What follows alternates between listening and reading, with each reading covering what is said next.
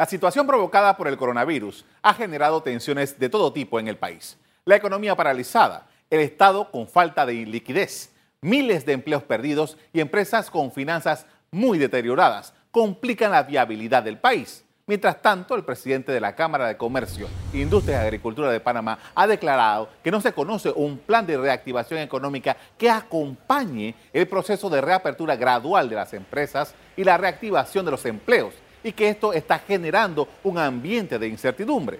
Igualmente ha pedido al gobierno que cumpla con el pago a los proveedores del Estado, que fue una de sus más reiteradas promesas de campaña. Por su parte, el ministro de Comercio e Industrias dijo hoy que el plan para la reactivación de las pequeñas empresas al sector privado, más golpeado por la pandemia, podría estar listo en aproximadamente tres semanas. Ahora las miradas están puestas en el 1 de julio, fecha en que el presidente de la República deberá presentar un informe a la Nación en la instalación de un nuevo periodo de sesiones en la Asamblea Nacional. Lo que diga y lo que no diga tendrá un impacto en el desarrollo de los hechos venideros. ECO te invita a revivir este contenido entrando al canal 1 de VOD de Cableonda.